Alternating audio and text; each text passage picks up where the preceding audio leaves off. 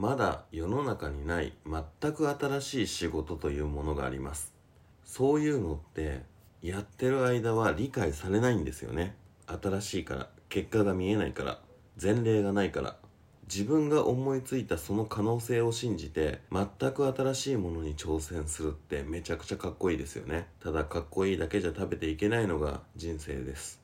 その辺どう折り合いをつけていくのかなんていうのを最近ね仕事で仲良くなった他社の方とこう差しで飲んでてそういうお話をしたんですね。結局自分の能力をある程度信じているからいろいろ挑戦させてもらって成果を出していくぞっていう風にやるんだけどなんかそういう話ができるのってめっちゃいいなって思いました。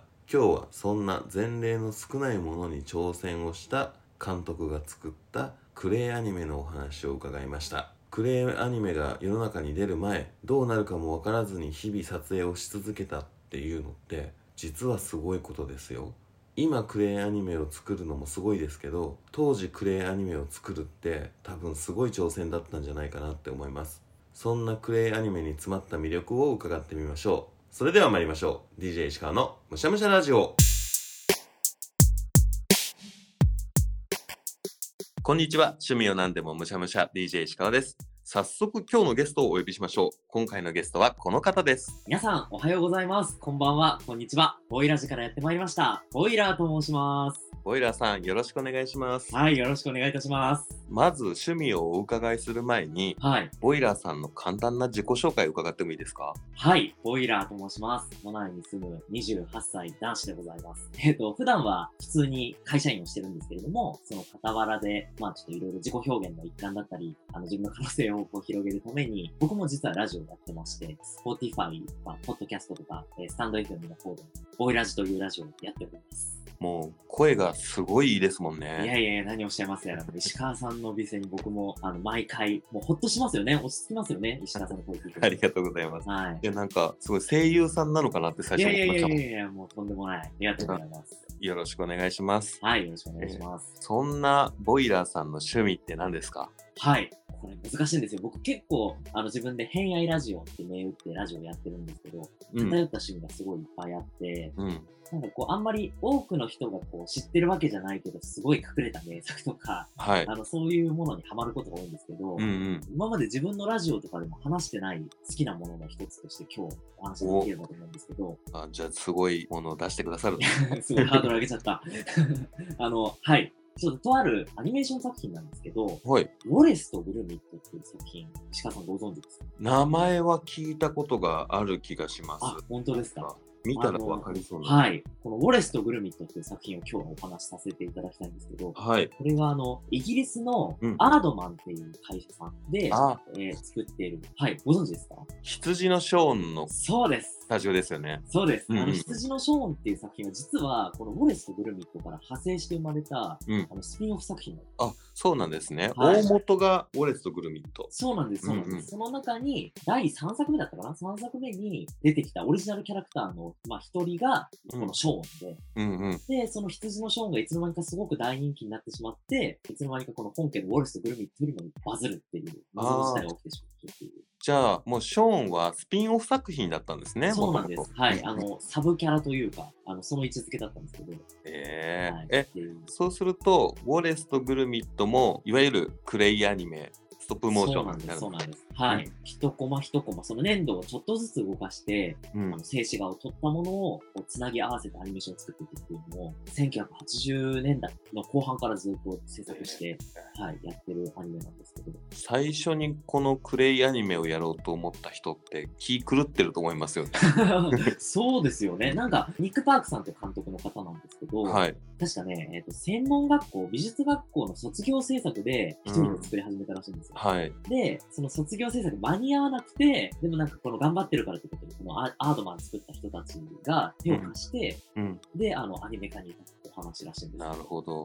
いや気狂ってるなと思います、本当に。そうですよね。だってなんか、よくそういう系のインタビューとかで、うなんか一日頑張ってやっても数秒しか撮れないみたいなこと言いますよね。そうそうそう。なんかうん4秒のシーン撮るのに、はい丸1日って言ってました。うん、ねだってそれで10分とか30分とかのアニメにするわけじゃないですか。そうですよね。で当時なんて CG もないから完全に手で動かしてたわけですよね。そうです、そうです。いやーすごいなって思いますね。うん、完成まで1作目が6年かかったって言ってまある意味ポッドキャストも近いところはあるのかな。と そう編集大変ですからね、一人でやるとね。なん。で毎週出してるのって言われたらあ確かに気狂ってんのかもしれないなってあ思います僕も最近思ってます。う。ん。ひょっとして俺はおかしいのかもしれない。ね、そうい。う意味じゃもしかしたら同じ気持ちで作ってたのかもしれないあそうかもしれないです。もしかしたら、ちょっとこのオタク気質とか、その、はい。ね、ラジオを作るみたいな、そういうとこから来てるのかもしれない。でもそれができるってやっぱり僕らのポッドキャストもそうですけど、はい。ある種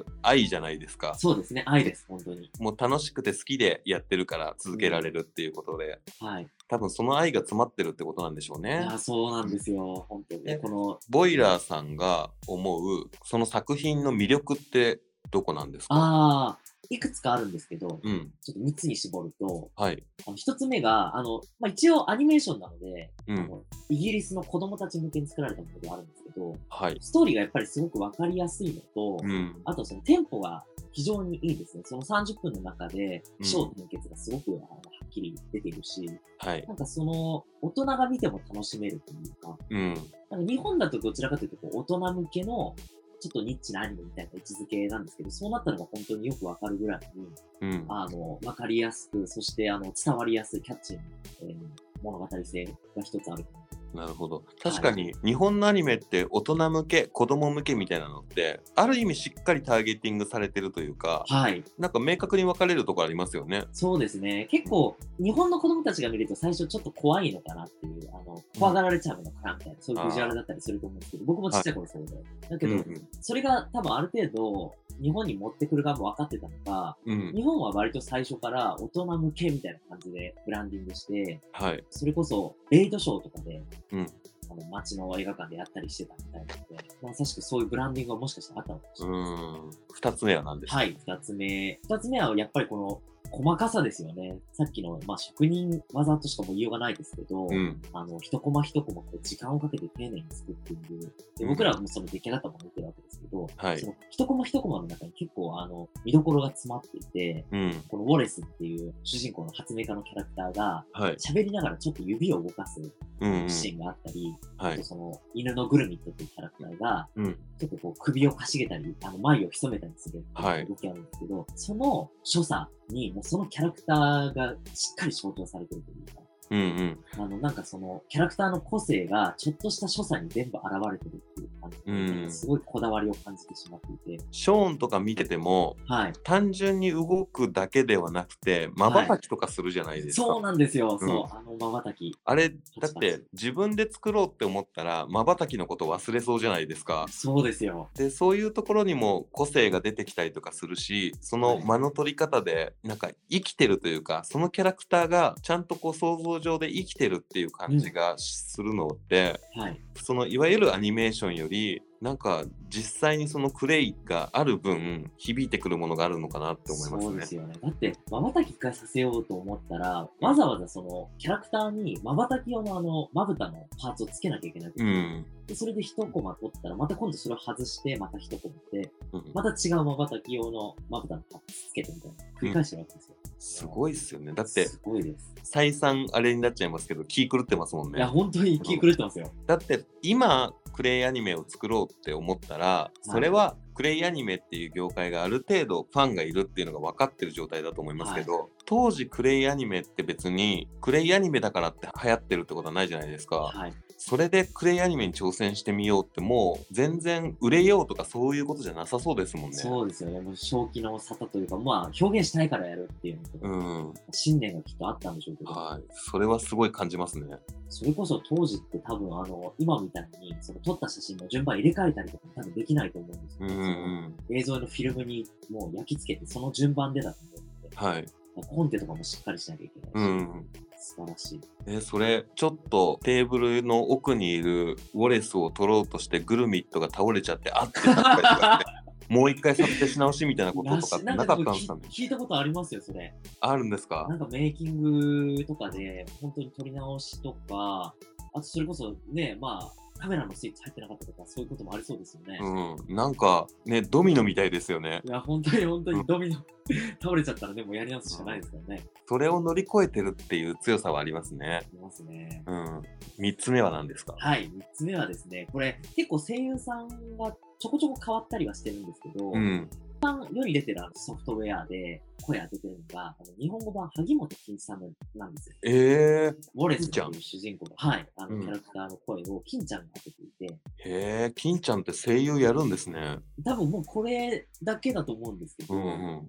あのーそのウォレスっていうキャラクターの、あの、イギリスバージョンの声優さんと全然声違うんですけど、うん。あの、金ちゃんが声を当てることで、もう日本のウォレスはウォレスで確立してる。あ普通にあの、アドリブで、なんでこうなるの？あの、はいあれとかも入れちゃったりしてて。ーえー、あ、もうじゃあ完全金ちゃんなんですね。そうなんです、そうなんです。へえ。金ちゃん、普通に入れちゃってるところとか、あとなんかあの、字幕で、一応日本語版のセリフ出てくるじゃないですか。はい。それと合わせてみると、全然やっぱりあの表示される文字と金ちゃんが発してるセリフ違ったりするんでうーん。このやりたい放題のところも含めて、なんか、かえって、こう、ウォレスの魅力を引き立てるな。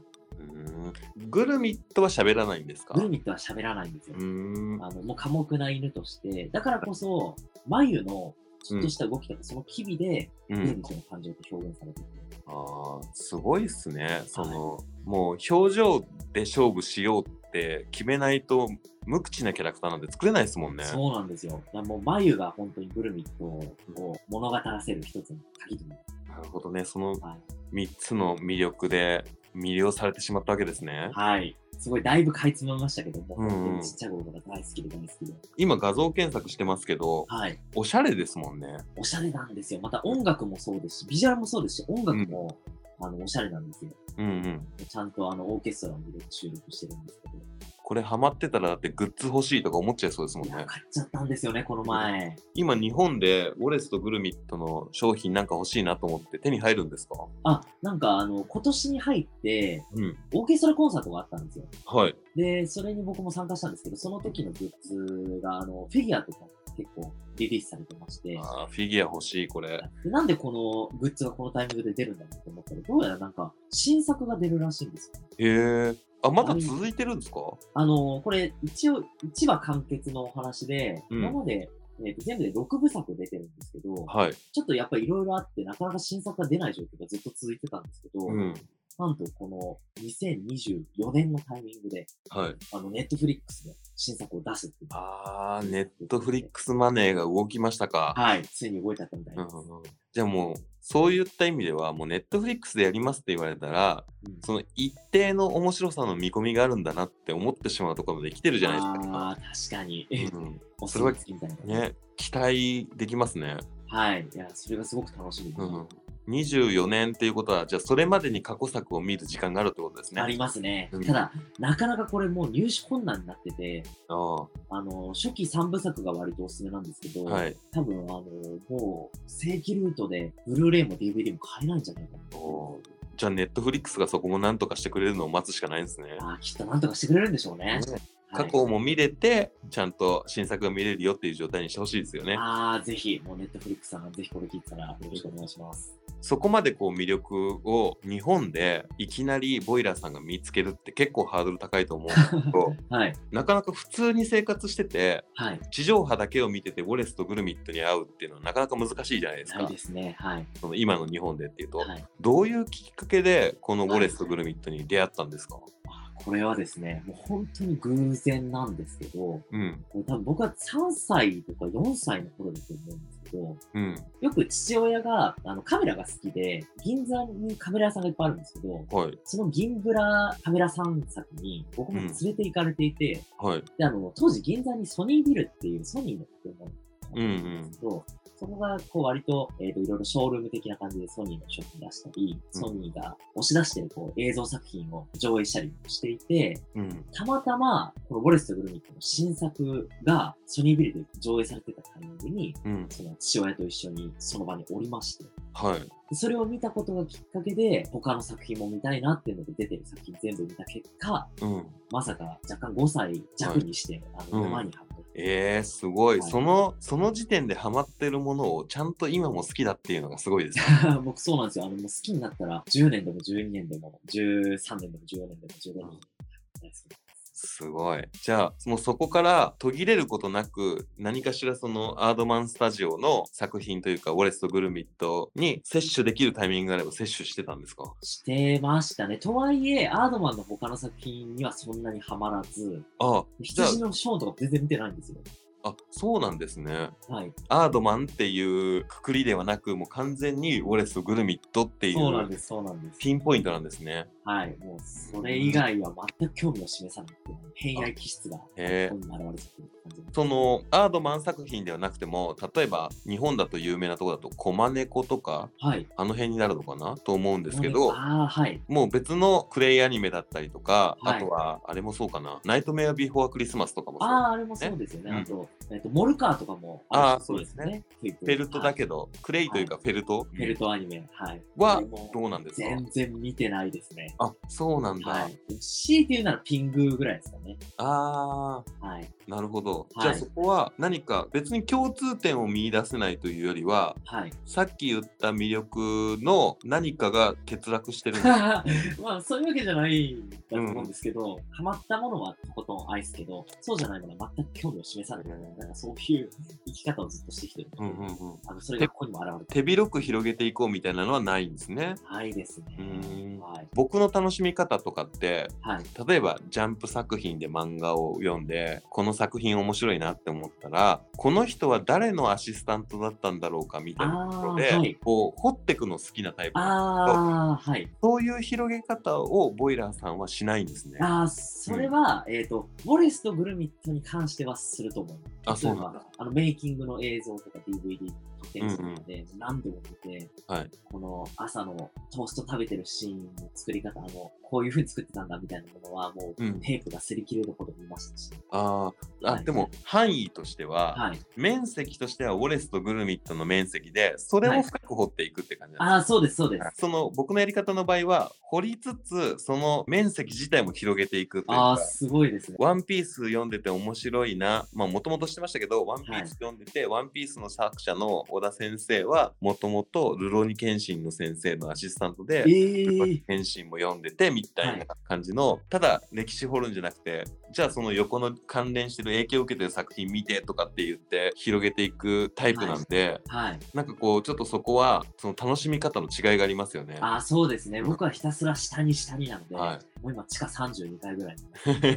はい。戻ってこれませんね。戻ってこれないですね、これが。なるほどね。そういう楽しみ方も確かにありますよね。はい。じゃあもう今地上波でやってる100人の壁みたいな、はい。ああいうのでウォレスとグルミットがあったらボイラーさん優勝みたいな感ああ、うーん。あの、このウォレスとグルミットに関してはそこまでの自信はないんですけど、じ。うん。でも、あの、自分のし趣味とかの中では、あの、いうん何度か、あの、履歴書を出されそうになったこと はい。いや、出したら面白そうですもんね。はい。えー、なんだろう、趣味の話を聞くときによく伺ってるのが、はい。その趣味を楽しむ上での目標みたいなのも聞いてるんですけど、もしあればなんですけど、はい。必ずしも何かゴールを持ってたりとか目標を持ってるのが正しいとも思ってないんですけど、はい。なんか希望とかって言えば叶うみたいな側面。ありますね。はい。なのでお伺いしてるんですけど、はい。なんかいつかウォレスとグルミット関連ではい。こうなったらいいなみたいなものって何かあったりするんですか？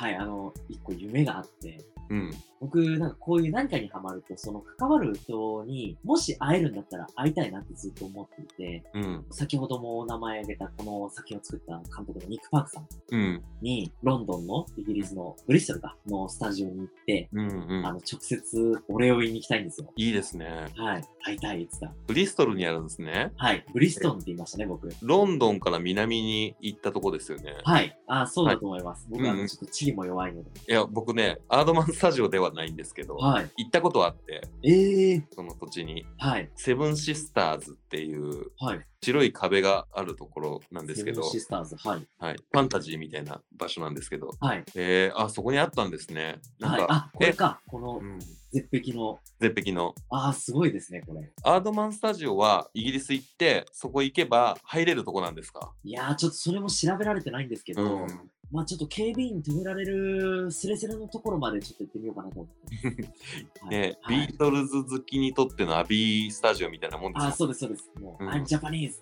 て、うんうん。I'm fan fan っつって。でも入れてくれそうじゃないですか。なあちょっとそうですね。ねそこを偶然、あの、ニックパックさんが通って、あはい大丈夫だよ、この人はっていうのをやってくれないかっていうのを期待してるんですけど。あーそれはぜひ、ポッドキャストで実況してほしいですね。で あの、警備員に連れてかれて、になる。急に電波少年みたいになっちゃうけど。いい夢ですね。はい、うんそうなんです。会いたいんですよね。まあだって、ボイラーさんにとっては神様みたいな人ですもんね。そうですよ。さっき気が狂ってるなんて言っちゃいましたけど、いやでも我々が言ってるこの気が狂ってるはそういった意味でも愛を込めての気が狂ってるそうです。あの、ねリスペクトの、うんあの、褒め言葉ですからね。はい気が狂ってる。はい。狂えるぐらい何かにはまれるとか何かを作れるってやっぱりすごいことですそうです。もう気が狂うほど誰かを愛した経験ありますかって話ですよ。うん、いやそれが感じられる作品ってことなんですね、はい。僕のえー狂気が詰まってます。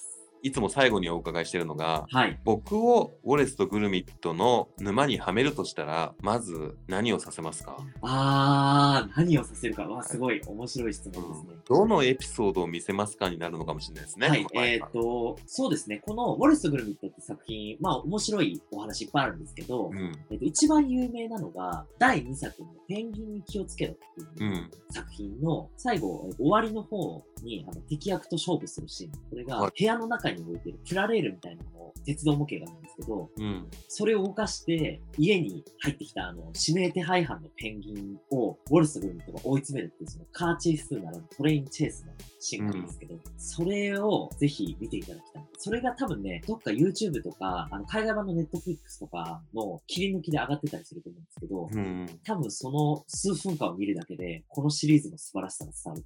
へえはい。すごなんかすごそうですね。ぜひぜひ見てください。はいこれ、え、本当に粘土で作ってんのっていう、あ多分言葉を失うと思いえそれが2作目ですか？2作目です。えー、すごいですね。はい。アカデミー賞って言ってますからね。ああ、認められるぐらいやっぱり狂ってるんですね。狂ってます。いいなは。そういういい意味でのクレイジーなのすごい好きです。見てみます。ああ、やっぱり僕ら、まあラジオやってる側もそうですけど、クレイジーに生きていかないと、ね、ラジオなんて続けられないですからね。そうなんですよね。たまに正気に戻りそうな時があるけど、それをぐっとこらえ、正気に戻らないようにしなきゃいけないですからね。本当そうなんです、そうなんです。社会に生きていくのって大変ですよね。はいなるほど。ありがとうございます。はい、こちらこそ。あもう必ずウォレスとグルミットのはい。この話は確実に見ます。はい、ぜひ見てください。ありがとうございます。あ、最後に、はい。ボイラーさんの番組のごはい紹介をよかったらぜひお願いします。あ、はい、ありがとうございます。先ほどもお話しした通り、あの、偏愛っていう、あの、本当に偏って愛するっていう、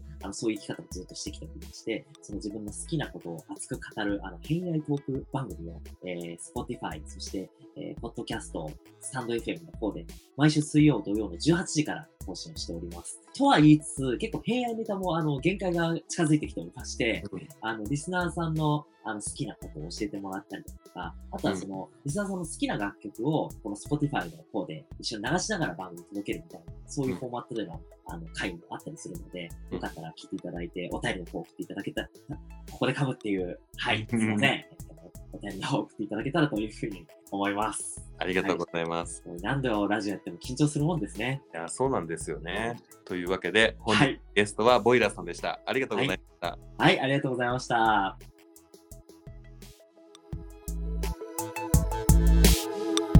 むしゃらじ偏愛って響きはなんかいいですよね。何かを愛する、何かを好きになるっていうのは、言ってしまえばいわばステータス以上の状態なので、どうしたって何かが偏っていくと思うんですよね。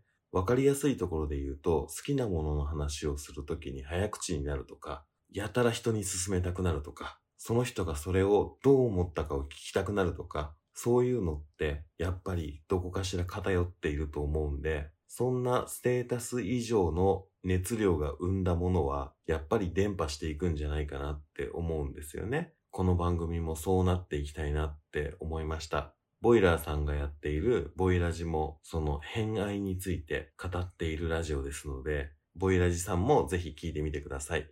というわけで、本日の趣味川柳。偏愛の熱が伝わり種を生む。偏愛の熱が伝わり種を生む。もうまさに今話した通りですね。